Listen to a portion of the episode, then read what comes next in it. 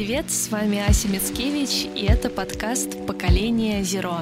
Сегодня у меня в гостях Анастасия Чижевская, руководитель проектов компании «Экотехнологии». Привет, Настя. Привет, привет. Расскажи, пожалуйста, чем ты занимаешься вкратце, а потом мы будем с тобой обсуждать, как же перерабатываются отходы в нашей стране и почему этим занимаются бизнесы и почему это выгодно. А, мы занимаемся переработкой отходов и помогаем компаниям в целом становиться экологичнее. У нас есть свои заводы. Один завод в Твери, где мы перерабатываем отходы пластиковой упаковки, и второй завод в Оржеве, где мы делаем оборудование, собственно, для отрасли сортировки отходов. А, и также у нас есть проектный офис в Москве. Мы работаем с разными компаниями, и с крупными, и совсем с небольшими. Мы помогаем им делать разделение отходов в офисах, всячески их экологично просвещаем, рассказываем, как разделять отходы не только на работе, но и дома, и вообще, как каждый может внести свой вклад в то, чтобы быть экологичнее. Поскольку у меня подкаст больше про людей, расскажи, как ты попала в эту сферу. Ну, вообще так все складывалось, что я разными аспектами экологичности занималась, наверное, с самого начала своей карьеры. А, началось все примерно 3-4 года назад я работала тогда в Дептрансе в правительстве Москвы и занималась развитием велоинфраструктуры в Москве. Вот. Но велосипед — это один из самых экологичных видов транспорта, поэтому я начала про все это дело читать, про э, устойчивое развитие, про то, как вообще должна выглядеть городская инфраструктура в городе, в котором было бы классно жить, а не вот это вот все в пробках по 2-3 часа в день. Вот. И я очень этой темой увлеклась, э, задалась вопросом, как бы мне получится на это поучиться, учиться и выиграла грант на стажировку в Германию, куда уже уехала изучать устойчивое развитие более комплексно. Еще больше погрузилась в эту тему, мне еще больше понравилось, и когда я возвращалась в Москву, я уже точно знала, чем я хочу заниматься. И так я попала в компанию Экотехнологии, с которой я уже на тот момент была знакома, потому что у меня еще был такой э, социальный э, этап участия в проекте Вузыкфест. Это тоже было параллельно с тем, как я работала в Дептрансе. Мы делали фестиваль который был направлен на то, чтобы развить э, инфраструктуру для раздельного сбора отходов в университетах. А, и вот где-то тоже два года я вместе с командой этим занималась. И экотехнологии нас очень поддерживали помогали, выступали на конференциях, э, помогали всячески информацией. И тогда я как раз вот познакомилась с руководителем, и когда приезжала в Москву, уже понимала, что это одна из тех компаний, где бы мне действительно хотелось работать, потому что я уже примерно понимала по ценностям, по культуре.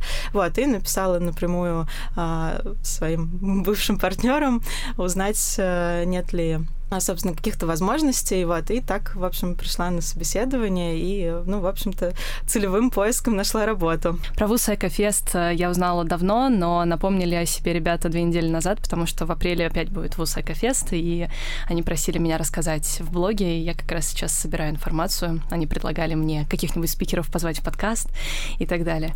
Вот, это очень классно, что у тебя получается такой длинный путь, и что ты практически сразу попала на эко-дорожку.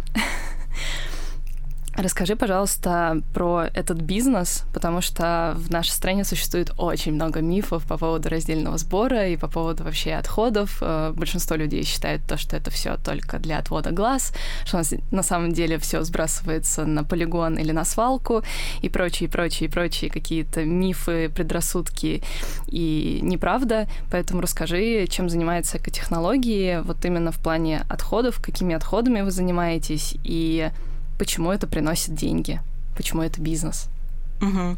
А, ну, вообще, в идеале все должно быть устроено так. Люди разделяют отходы, а, выбрасывают их раздельно в разные контейнеры, да, там пластик отдельно, бумагу отдельно, металл, стекло отдельно, а, и вывозящая компания это вывозит, э, досортировывает и дальше продает на перерабатывающий завод. Почему продает? Потому что перерабатывающий завод возьмет, ну, например, пластиковые бутылки, да, возьмем для примера, а, потому что мы ими как раз занимаемся, возьмет пластиковые бутылки, перерабатывает переработает их и получит гранулу, пластиковую гранулу, а, из которой можно будет сделать новые вещи. И после того, как он получит эту гранулу, он сможет ее продать бизнесу, например, каким-то компаниям, которые, ну, что-то производят. Например, новые бутылки, вешалки, не знаю, какую-нибудь плитку или что-то еще, что делают из пластика. Соответственно, таким образом отходы становятся ну, новым сырьем, из которого можно что-то сделать. И, ну, естественно, как и любое сырье для производства продукции, это стоит денег. Вот примерно по такой схеме работает этот бизнес. И здесь важно учитывать, что а, когда мы сваливаем все в одну мусорку, а, все действительно становится очень сложно отсортировать, потому что, ну, самая большая сложность это когда отходы, полезные отходы, загрязнены а, ну, какой-то органикой. Ну, ты имеешь в виду складывание в одно и э, вторсырья, и смешанных отходов, да. когда все вместе. Ну да, ну вот как мы жили там 10 лет назад, да, да мы все выкидывали в один бак. А, вот. Тогда отходы очень сложно разделить, и из них можно выделить, ну, очень мало полезного сырья, которое можно дальше переработать. И вот в таком случае это уже, э, ну, не может принести нормальных денег, чтобы эта система была, в принципе, рентабельна, потому что, ну, наверное, самый, один из самых основных расходов во всей этой цепочке — это это логистика. Вот, соответственно, нужно как минимум, чтобы вот стоимость вторичного сырья покрывала вот, это, вот этот процесс логистики, переработки, сортировки. Чем mm-hmm. чище отходы, тем, соответственно, э, переработчику, ну и вообще отрасли выгоднее с ними работать. Вот. А, поэтому как раз все так борются с засором, все так хотят, чтобы люди разделяли, потому что действительно от этого зависит качество сырья ну, и стоимость всего вот этого процесса. Ну и вот этот один бак с вторсырьем — это хорошо. А то многие люди, разумеется, видят один бак и сравнивают это с опытом Европы, в которых куча баков разных цветов, э, и угу. все в итоге разделяется, получается, каждая фракция там или две фракции в одном э, баке. А у нас один бак, и в итоге из этого бака потом это едет на сортировочную станцию, где оно уже рассортировывается, а потом уже перепродается. На самом деле очень важно знать, что в Европе тоже есть двухпоточная система. Mm-hmm. И а, Европа делала довольно масштабные исследования, где проверяла, а, собственно, как оно лучше работает. Вот когда много баков, как в Германии, или когда два бака, как у нас, а, так работает в Англии, так работает где-то в Прибалтике. И вот один из прибалтийских городов, я не буду врать, я точно не помню какой, то ли Любляна, то ли еще, ну, в общем, какой-то Восточная а. Город в Восточной Европе, да, который э, практикует двухпоточную систему, и у них одни из лучших показателей в Европе. То есть, действительно, эта система может работать ну, наравне с угу. многоконтейнерной системой, поэтому не стоит ее списывать со счетов. А, для людей это, наоборот, даже более удобно. А, ну и плюс э, это гораздо меньше затраты на, на инфраструктуру. У нас большая страна, и, естественно, об экономике здесь тоже идет речь. А, одно дело там закупить по два контейнера на контейнерную площадку, и вообще сделать ее там 2 на 2. А другое дело делать ее больше и там закупать, э, не знаю, по 5, по 6 контейнеров, это уже совершенно другие расходы. Вот. И когда все это запускается в один момент, э, ну, собственно, в большой стране, конечно, это имеет э, смысл. Угу. Я была на заводе вторполимеров в Твери, и там, конечно, огромный завод. Это переделанный завод советский под перерабатывающий завод. И, насколько я помню, тогда, это был конец июля или август, э, там строилась новая часть, которую собирались сделать уже производством угу. чего-то. Это сделали? Да, практически уже мы запускаем новую линию, угу. которая будет перерабатывать пакеты и пленки. Вот, соответственно, мы тоже скоро начнем их принимать и даже, наверное, будем водить экскурсии по заводу и показывать, что это действительно перерабатывается, потому что по нашему опыту это самый классный инструмент работы со скептиками, которые не верят, что это вообще точно. в России есть перерабатывающие заводы. Тогда был блок-тур, и в этом блок-туре было очень много блогеров, а, мамочек, которые, разумеется, беспокоятся за будущее своих детей. И я просто помню их шок. Они видят все это вторсырье, которое частично с полигона, частично из контейнеров и так далее. Все эти бутылки вокруг мухи. И вообще какой-то, ну, понятно, ужас, к которому они были не готовы, когда ехали в блок-тур. И они просто потом писали в своих постах, что любому человеку надо побывать на такой станции, чтобы понять, что происходит с их мусором, потому что нам кажется, что мы в волшебный контейнер все выбрасываем, и все магическим образом исчезает, а на самом деле вот какая работа, вот какая там происходит а, десортировка, что там женщины десортировывают, что там есть аппараты, которые сканируют а, и прочее, и прочее, что это очень важно понимать. Другой группе не так повезло, как моей группе, потому что в тот день приехала продукция Данона, и кисломолочные бактерии, сами понимаете, понимаете, не очень приятно пахнут. Расскажи вообще, что на этом заводе происходит, как вообще живет дальше бутылка после того, как попадает в бак вторсырья? А мне кажется, я сейчас сниму несколько самых популярных вопросов про то, как сортировать пластиковые бутылки, потому что расскажу, как мы на заводе отделяем этикетку и крышечку, потому что э, я веду блог в Инстаграме совсем-совсем небольшой, но это, наверное, самый популярный вопрос, который мне задают. И когда я выкладываю какое-нибудь видео, как я выкидываю бутылку, мне сразу пишут куча комментариев, а разве не надо было снять этикетку? Что нет, не надо, уже заводы умеют это отделять. Вот, что происходит с бутылкой? К нам приходят бутылки, они, как правило, сортируются по цветам, потому что, как я говорила, дальше гранула продается ну, людям, которые там бизнес, которые производят дальше некие продукты. И они, конечно, хотят купить не какую-нибудь там грязно-зеленую или такую серо-болотную гранулу, а какого-то красивого цвета. Поэтому сначала бутылки сортируются по цветам, а, накапливаются до определенной партии и дальше передаются на переработку. Вот мы запускаем, например, партии зеленых бутылок, они дробятся. После этого они моются, потому что, естественно, сложно представить, как можно помыть огромное количество бутылок, не там подробив их, непонятно, да, там ёршиком стоять, мыть, мыть или что. Конечно, все требует технологичности и скорости, чтобы это было быстро. Вот, поэтому бутылки мы сначала дробим, потом они попадают в такие большие ванны, и вот на этом этапе мы отделяем как раз крышки от самой бутылки и от этикетки, потому что материалы по плотности разные, PET тонет, а, крышка ПНД, второй тип пластика всплывает. Соответственно, мы их разделяем и отправляем в разные цеха. В одном цеху мы перерабатываем ПЭТ, то есть саму вот бутылку, а в другом цеху перерабатываем ПНД, крышечки. А вот. со стикером что происходит? А, стикер мы тоже отделяем и передаем нашим партнерам. То есть мы ими не занимаемся. И это тоже происходит на моменте раз... разделения крышечек и пэта. Да, да. Вот, соответственно, вот так примерно это все выглядит. Дальше из бутылки получаются такие хлопья, ты, наверное, их видела, когда была у нас на заводе, наверное, даже потрогала. Они фасуются по таким большим, ну, сушатся, естественно, потом фасуются по большим таким мешкам, бигбэгам, и уже ждут своей там транспортной партии, чтобы отправиться на новое производство. Я с радостью еще раз туда съезжу, но только получше погода, когда будет. А, и я, насколько помню, в тот раз нам показывали еще, как делается специальная лента. Лента для запаковки, да. Да, из части гранулы мы сами делаем ленту, то есть у нас есть э, конечный продукт, который мы производим угу. на заводе. Вот, из э, части переработанного сырья мы делаем упаковочную ленту, такую зеленую, которая используется там в строительной индустрии. Угу. В общем, ей упаковываются товары. Угу. Вот, ну и дальше, соответственно, тоже ее продаем. Это очень классно. А что происходит э, в Ржеве? А в Ржеве мы делаем сетчатые контейнеры. Ну и не только, на самом деле. Мы делаем э, там э, мусоросортировочные линии. А, и у нас в России уже больше 60 наших линий запущено. Мы работаем совершенно в разных регионах. Э, линии проектируются непосредственно под задачу. Вот, но из того, что видят люди каждый день у себя около дома, это такие сетчатые контейнеры, в которые собирают вторсырье, ну или просто там под бутылку. Mm-hmm. Вот, наверное, все такие видели контейнеры, сеточки на колесиках. Вот, многие из них производятся у нас в Ржеве. А экотехнология это рекоператор?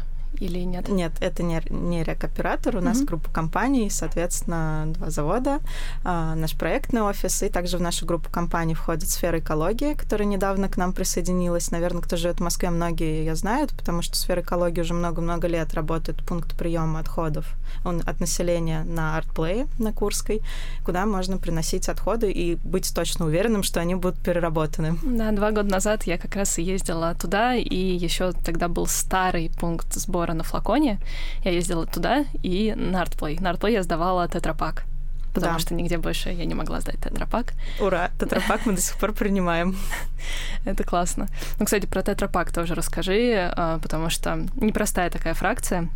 Что именно в России с ней происходит? Фракция сложная. Тетрапак — это материал, который состоит из большого количества слоев. Может показаться, что это бумага, но это на самом деле не только бумага. Там еще есть прослойки алюминия, прослойки пластиковой пленки. И э, когда они так плотно склеиваются, их, конечно, очень сложно отделить.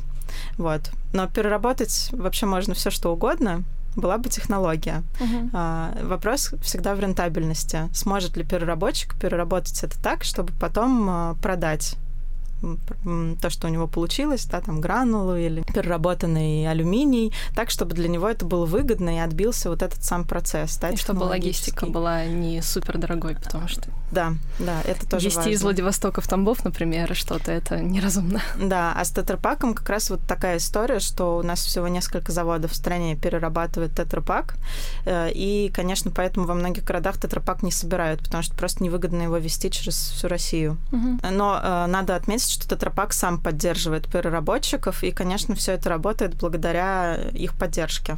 Вот, потому что тетрапак тоже как производитель заинтересован а, в том, чтобы его упаковка была в итоге переработана. Угу. Потому что даже на Бали я была в Экобали Recycle, и их партнер это Тетрапак. Угу.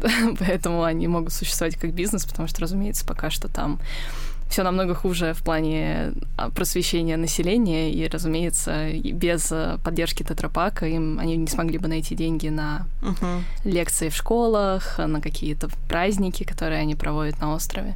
Так что Тетрапак молодцы. Ну да, мне вообще кажется, что это очень важная история, когда компании поддерживают э, социально-экологические проекты. Ну, это вообще, в принципе, то, что движет сейчас отрасль во многом. А расскажи, пожалуйста, про расширенную ответственность производителей расширенная ответственность производителей мы сокращаем как РОП.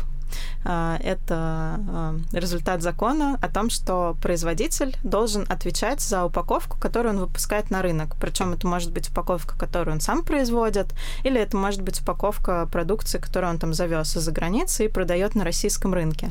Суть этого закона сводится к тому, что если ты производитель, то а, отвечай за эту упаковку, а именно собери ее на переработку и отдай рециклеру. Ну так понятно, что производители не будут сами собирать упаковку, это ну, не их бизнес, и налаживать эти процессы просто нерационально, то есть разные механизмы реализации вот этой расширенной ответственности. Первый вариант это когда производитель упаковки просто платит налог государству, ну и государство как бы на эти, эти деньги инвестирует в отрасль mm-hmm. и помогает отрасли развиваться.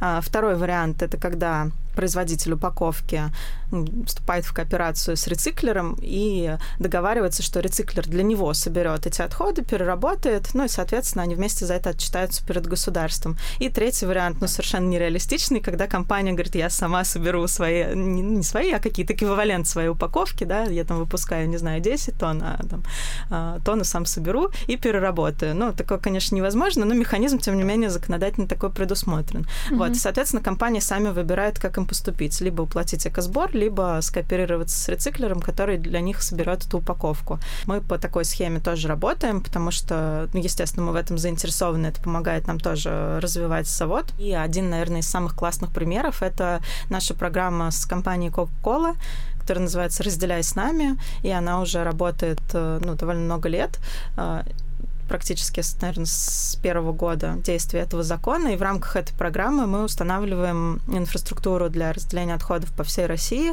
Ну, в основном фокус на школах и на вузах, но также ставим и просто в городах контейнеры, да, в которые собираем пластик, он едет на наш завод. Ну, кстати, не только пластик, а другие фракции тоже, алюминий как минимум. Вот, э, эта упаковка едет на наш завод, соответственно, mm-hmm. мы ее перерабатываем и э, делаем хорошее дело. Но еще одна часть этой программы, помимо инфраструктуры, это э, образовательная часть. Здесь нам помогает фонд Эра Эко, который проводит в школах, где мы устанавливаем контейнеры, эко-уроки. И даже не только эко-уроки, но и учат учителей, как, собственно, проводить дальше уроки для других классов, как вообще развивать вот эту экоосознанность. Про расширенную ответственность производителя я узнала как раз в июне на мероприятии Coca-Cola. Не знаю, как я туда попала, как э, просто СМИ меня пригласили. Я была, по-моему, единственным блогером на этом мероприятии. Я помню, как я много вопросов задавала, и ко мне потом все подходили. А что вы делаете? Чем вы занимаетесь?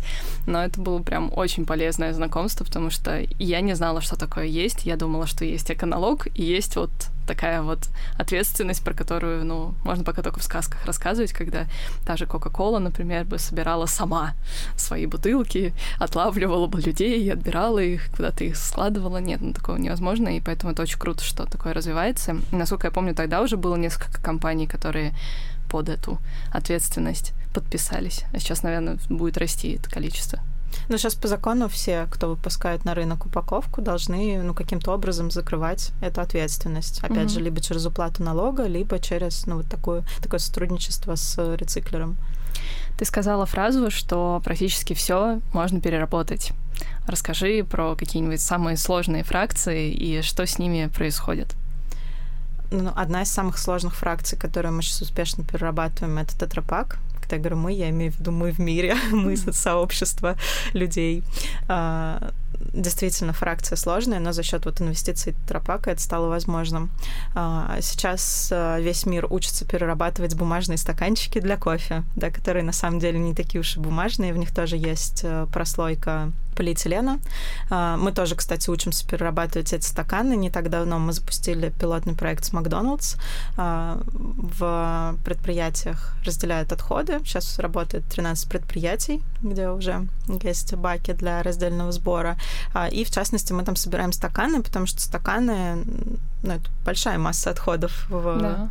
общепите. Наверное, где-то... в России 6 миллиардов, да, в год э, накапливается или что-то такое было? Цифры очень большие, да. да. Цифры огромные, а если посмотреть на мир, то они вообще какие-то колоссальные. Такие цифры очень сложно представить. Вот, но тем не менее, действительно, мы генерим огромное количество мусора из этих одноразовых стаканов, и ну, было бы неплохо их научиться перерабатывать, а вообще лучше заменить на многоразовые кружки как которые стоят сейчас у нас да, на столе, пока мы тут кстати. разговариваем. Да.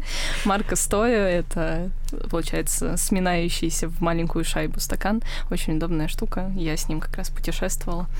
Думаю, Настя тоже может его порекомендовать, раз с ним ходит. Да, очень удобно, а, Но насколько а, вообще выгодно перерабатывать эти стаканчики? Ведь, скорее всего, электроэнергии, воды и прочих ресурсов тратится намного больше, чем в итоге вы получаете а, пока в это все и упирается. То есть, mm-hmm. да, как я сказала, переработать можно практически все что угодно. Вопрос, насколько это будет выгодно.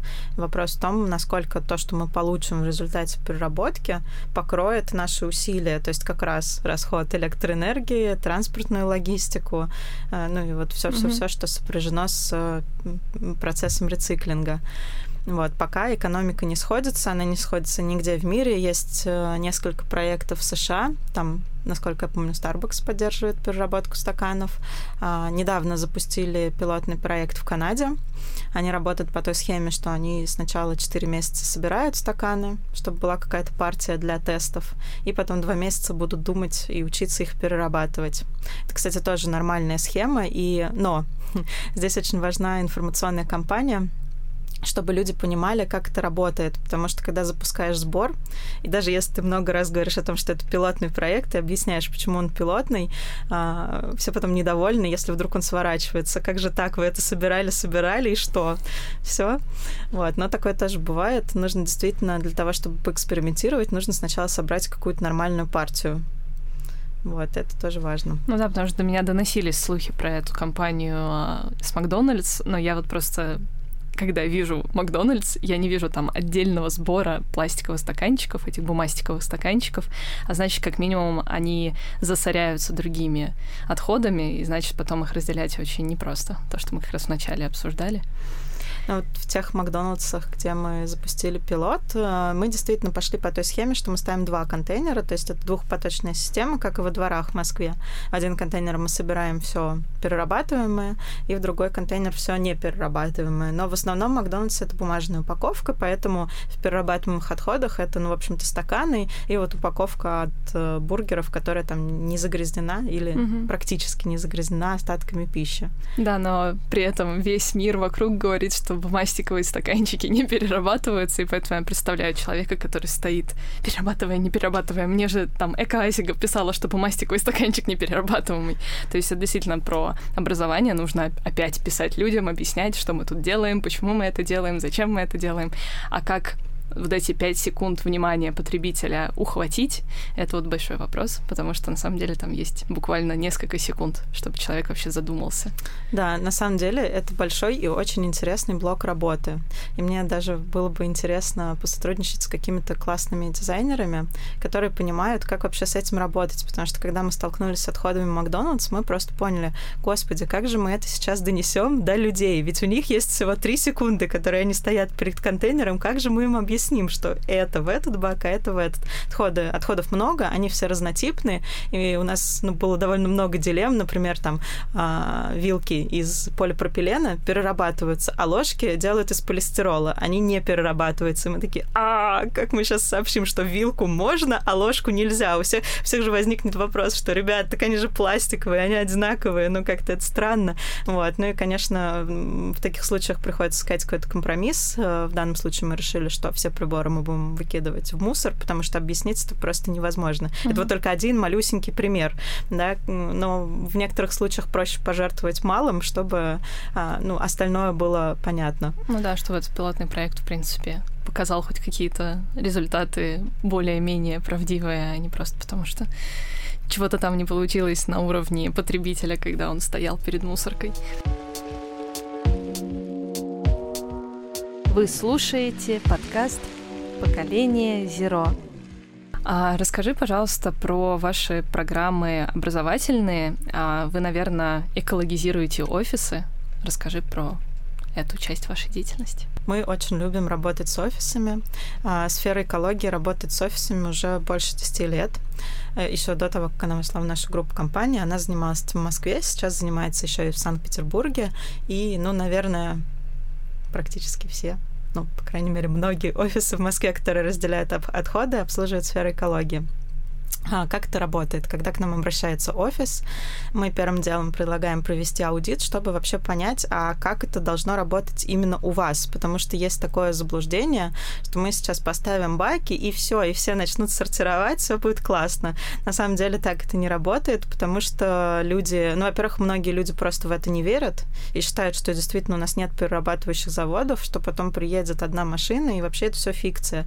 На самом деле я могу понять таких людей и, ну, может быть, я даже когда-то давно к таким относилась, и когда я видела, как действительно приезжает одна машина, не знаю, в какой-нибудь парк на Воробьевой горы, где стоят контейнеры для раздельного сбора, и все это забирает, как сейчас там делают даже на МЦК, mm-hmm.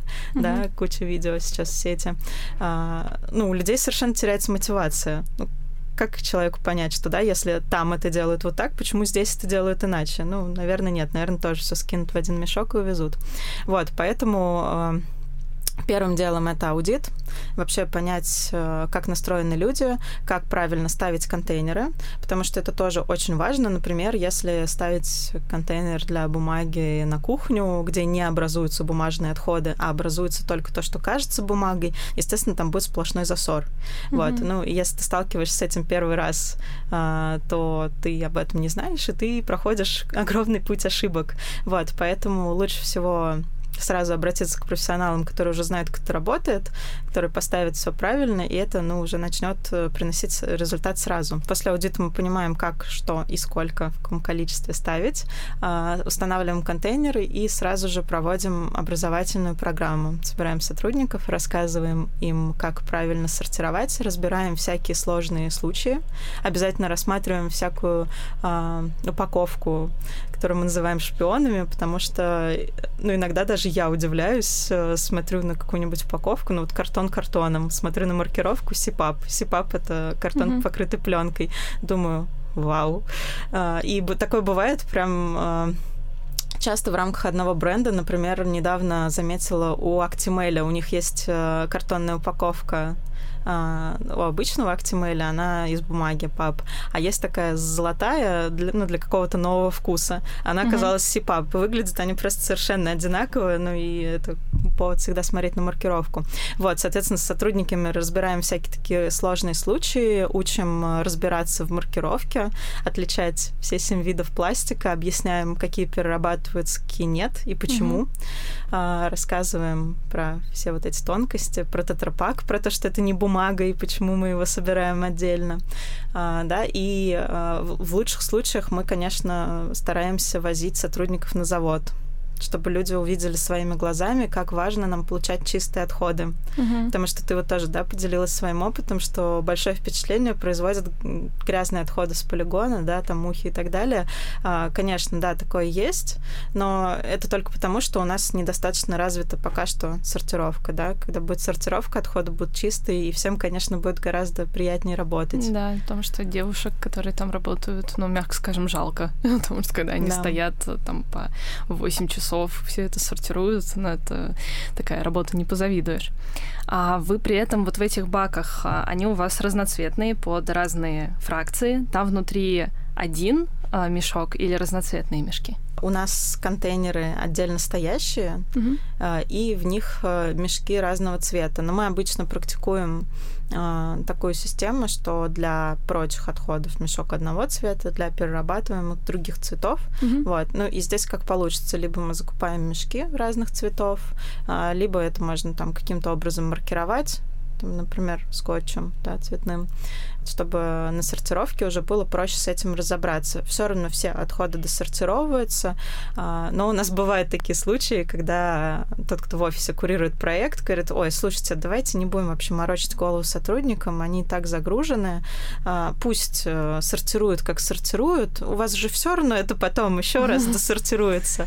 Вот, здесь нам, конечно, приходится объяснять, что, ну, все равно да, но если там будет, знаете, кто-то выкинет кусок торта в контейнер для полезных отходов, никаких никаких полезных отходов там не останется, и все это придется выкинуть э, в прочь и отправить на полигон. Мой самый яркий обывательский опыт, когда я еще не вела блог а, и начала сортировать, у меня стояла сетка под пластиковые а, бутылки, и рядом был магазин Магнолии. И я помню, что я прихожу с своими пластиковыми какими-то 0,1 пэтом, не только бутылки, там были какие-то другие упаковки тоже, и вижу, что на всех пластиковых бутылках сверху лежат кочаны цветной капусты, которые уже просто гниют. И я помню, я просто стою и такая, типа, правда? Ну, то есть, правда, как бы, там же даже написано, что это для бутылок. Туда выбрасывают э, капусту. И это был для меня самый яркий пример того, что нельзя загрязнять вторсырье. Я просто не стала туда ничего выбрасывать. Я пошла, нашла другой пункт, где не было этих кочанов. Ну, это заняло какое-то время, но я поняла, что образование населения — это очень-очень важно. И еще в таком случае важно удобно расставленная инфраструктура. Я буквально вот на выходных была на ВДНХ, и там а, поставили, точнее, я бы сказала, прикрутили таблички вторсырье и прочее на мусорке. И там, получается, идешь, там стоит лавочка, там 20 шагов проходишь, мусорка, на ней висит табличка, там полезное сырье. Uh-huh. А, еще 20 шагов проходишь, лавочка и снова контейнер, теперь для прочего. Вот. Ну и представим, человек идет там, не знаю, с Ночью. шкуркой от банана, да, доходит до этой мусорки, где только вторсырье, а рядом с ней не стоит контейнер для прочих отходов, ну и как бы что ему делать? Он такой, ну ладно, выкину сюда. То есть, конечно, здесь еще все зависит от того, что э, человеку, ну, когда он подходит к мусорке, у него должна быть опция выкинуть то, что не перерабатывается. Это очень важно. Вот об этом часто забывают. Я даже за границей часто вижу такие примеры. Например, а, на Шри-Ланке в Макдональдсе стояло тоже два контейнера или три для бумаги, там, для пластика и для металла. Угу. Я такая, окей, а куда мне выкинуть то, что не перерабатывается? Как да, быть или стаканчик, который да. бумажно-пластиковый, что с ним сделать, куда? Да. Причем ты же не знаешь всегда, как в стране работает э, сортировка. То есть у нас может быть так, а у них по-другому, как-то иначе. Расскажи, пожалуйста, про твой опыт блогинга. Ты начала вести блог э, и рассказывать про то, чем занимаешься. Вообще, какая реакция у людей чаще всего на твои посты? Шок э, или что? На самом деле зависит от постов, но э, Наверное, посты можно условно разделить на два типа мои посты, да. И первое это когда а, я говорю о каком-то экологическом мифе, разбираю его и объясняю, почему все не так, как мы думали раньше. Mm-hmm. Вот тогда, конечно, реакция может быть совершенно разная, потому что, ну, наверное, людям тяжело воспринять то, что то, во что они верили, ну, в общем, не совсем так. Mm-hmm. А, например, у меня был такой провокационный пост на тему водного следа, когда я написала, что вообще выключать воду, пока чистишь зубы, ну, это вот совсем не так важно, как другие меры по экономии воды.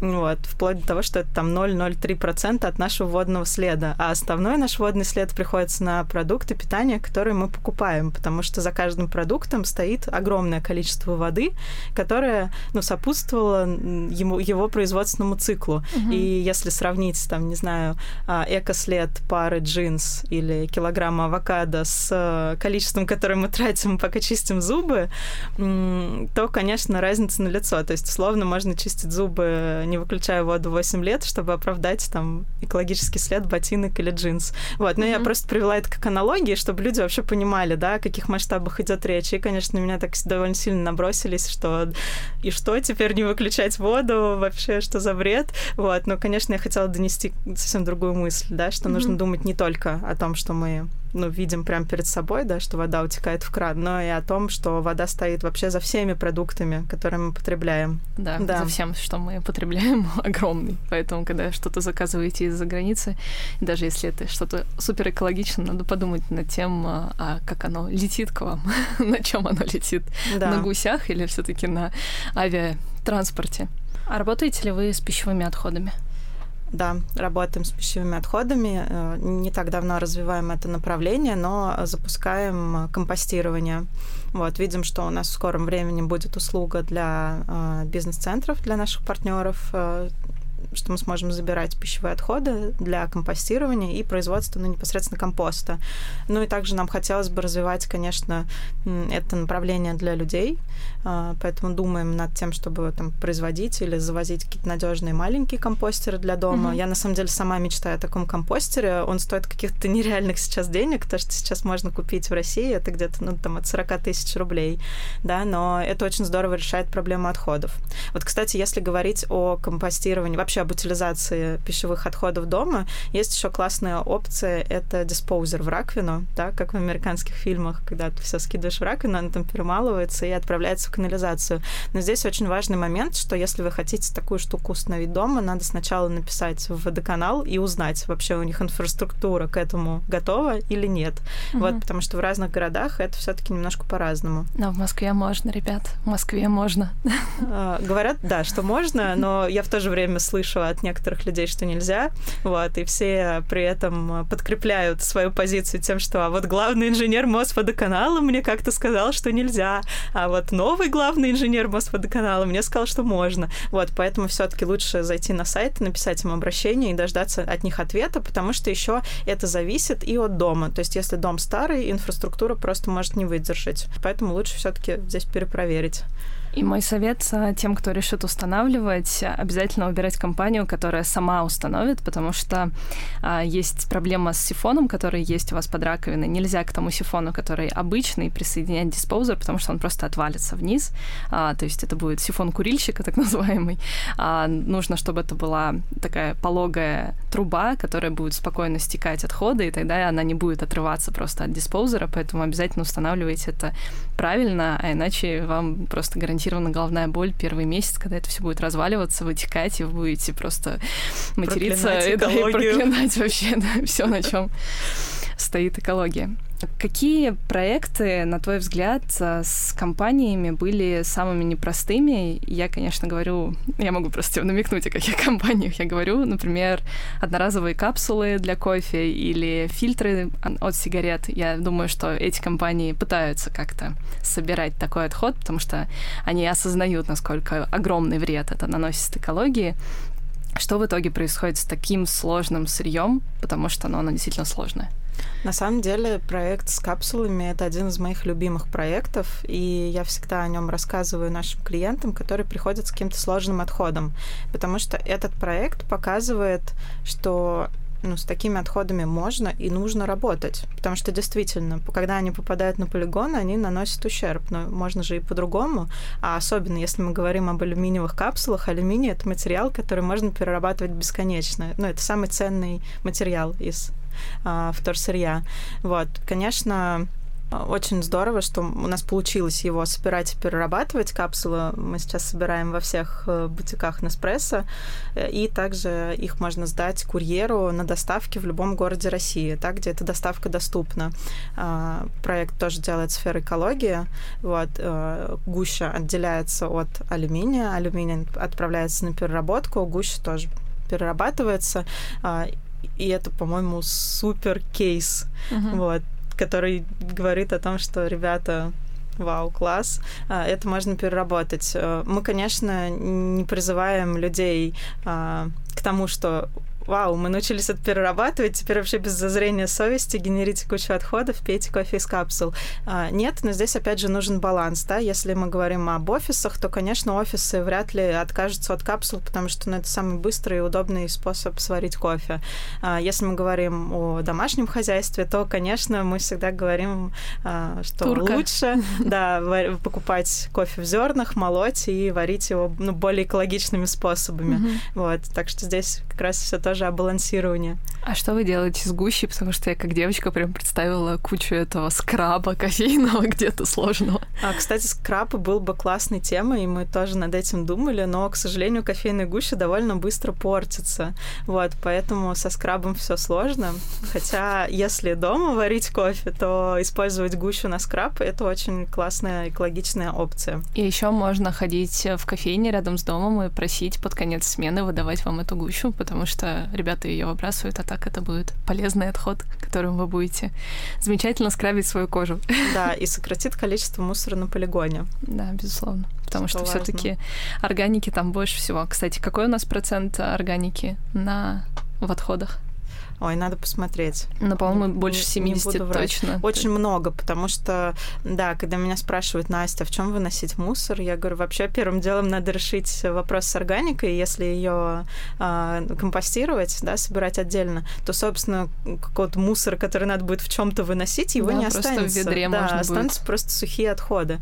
Вот, органики много. Ну, угу. 50% ведра точно, ну, у меня. Вот, а если смотреть на статистику там по России или там по городам, то, конечно, я буду лучше почитала источники. Угу. А с сигаретными фильтрами вообще что делают? И, и делают ли? Насколько я знаю, сейчас такие проекты только разрабатываются. То есть тоже пилотные проекты? Да, отход сложный. Я видела несколько кейсов, что сигаретные фильтры, ну и вообще окурки, да, пытаются собирать. Во Франции есть какое-то движение, да. где они собирают. Ну, самый очевидный способ, что можно дальше с этим сделать, закатать какие-то стройматериалы. Ну, например, mm-hmm. использовать э, в виде крошки, да, там передробить, использовать как добавку это при строительстве. целлюлоза, да? Или что это?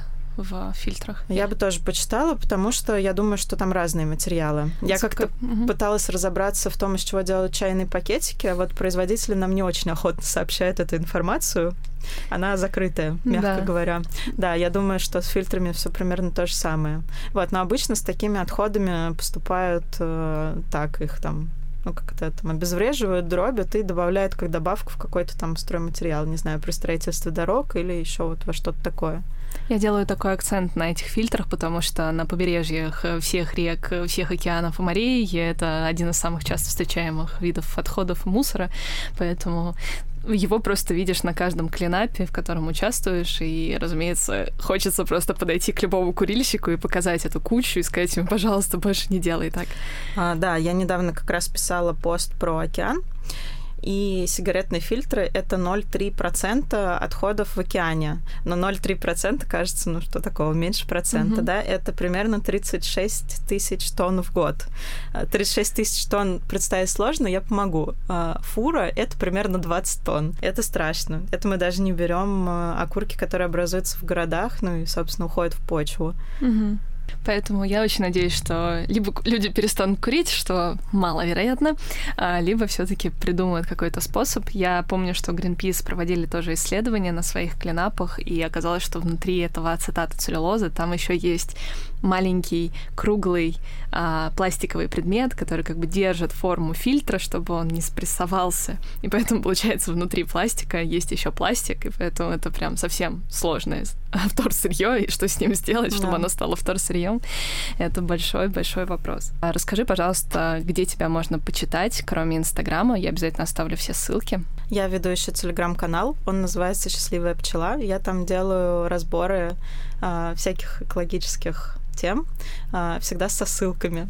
Э, меня очень волнует, что в Инстаграме нельзя оставить ссылки, и когда начинают задавать вопросы, а где источники? Ты я такой, говорю, в сторис, вот. посмотрите сторис. А, ну, я обычно пишу источники все равно на отдельной картинке а, с названием статьи, ну, естественно, всем лень гуглить, вот, поэтому я обычно отправляю в Телеграм-канал, там прям можно нажать на ссылочку и посмотреть, откуда инфа. Угу. Насколько разросся бизнес экотехнологий э, вот за последние годы? Насколько вообще тренд влияет на рост прибыли? Бизнес растет ежегодно, потому что все больше и больше компаний интересуются темой экологии, хотят быть более экологичными и ответственными.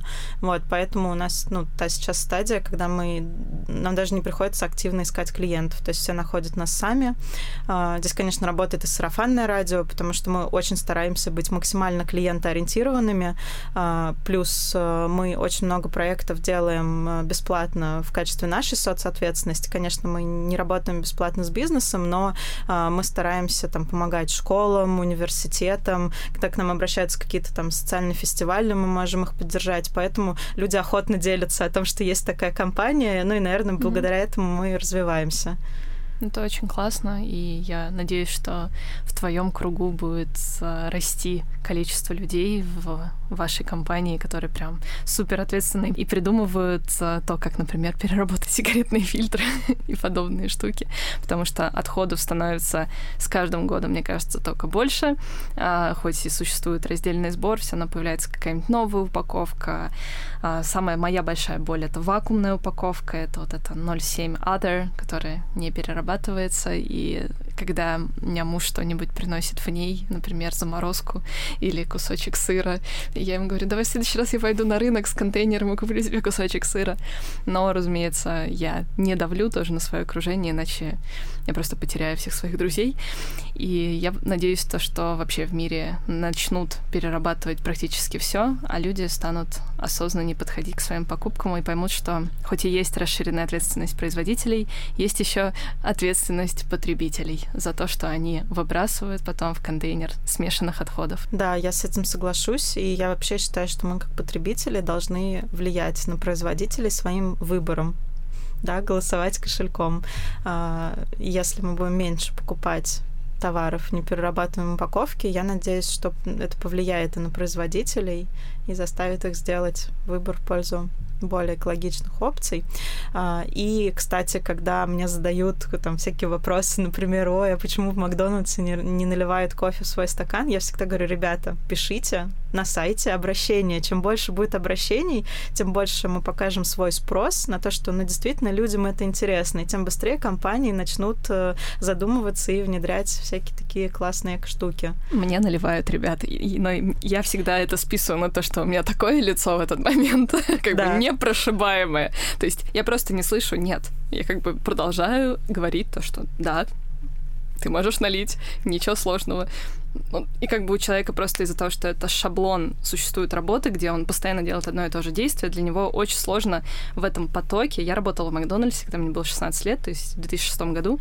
И я помню, какой это просто безумный ритм, когда ты просто постоянно что-то делаешь одно и то же, и тебе вдруг кто-то говорит, налей в стакан. Разумеется, твой первый ответ — нет. Ну, потому что ты понимаешь, что, что это настолько остановит процесс твоей деятельности, что потом тебе надо будет объясняться перед менеджером, и просто надо быть людьми, а, в очередной раз попросить, объяснить, почему ты это делаешь, почему для тебя это важно.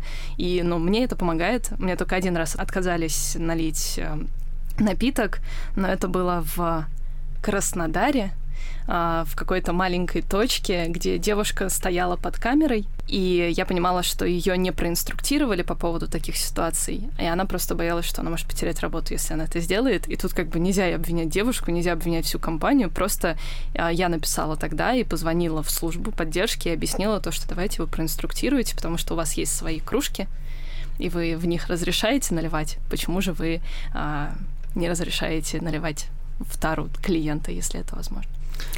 Да, на самом деле, мне кажется, это самая здравая и рациональная позиция, когда человек не хочет а, ну, вникать э, и там не хочет, не знаю, положить еду в свой контейнер, в кафешке или там в магазине, или впаривает очередной пластиковый пакет, здесь, наверное, все-таки нужно просто вежливо и доброжелательно объяснить свою мотивацию, сказать, что, ну, я там пытаюсь меньше создавать mm-hmm. пластиковых отходов, или я там хочу, э, не хочу брать пластиковые пакеты. Вот, потому что я тоже с этим часто сталкиваюсь, что люди не понимают, и э, люди, которые только вступают на путь экологических привычек, относятся к этому с агрессией. Вы что, не понимаете? У нас куча отходов вообще по всему миру. Вот, так делать не надо, потому что, ну, на самом деле это только отпугивает, а наша общая задача — это, наоборот, распространять эти идеи в обществе и просто э, доброжелательно объяснять людям, а почему, собственно, мы так живем, и почему это несложно, и вы тоже можете попробовать. Спасибо тебе большое за этот разговор, и я надеюсь, то, что теперь много людей узнают о том, что существуют такие бизнесы, как экотехнологии, и у них работают такие замечательные люди, и можно спокойно просто продолжать свой эко-путь и понимать, что нас много, существуют бизнесы в этой сфере, не только какие-то экоактивисты, которые не берут пластиковый пакет, а существует действительно новая экономика, в которой мы переходим на переработку материалов. Спасибо, было очень приятно пообщаться. Пока-пока. Пока. И, кстати, это не звуки океана, это звуки пластика, который команда Less Plastic собрала на одном пляже, чтобы мы с вами услышали, как может звучать океан для будущих поколений. Не допустим этого, обнулим ущерб, нанесенный планете вместе, ведь мы с вами поколение Zero.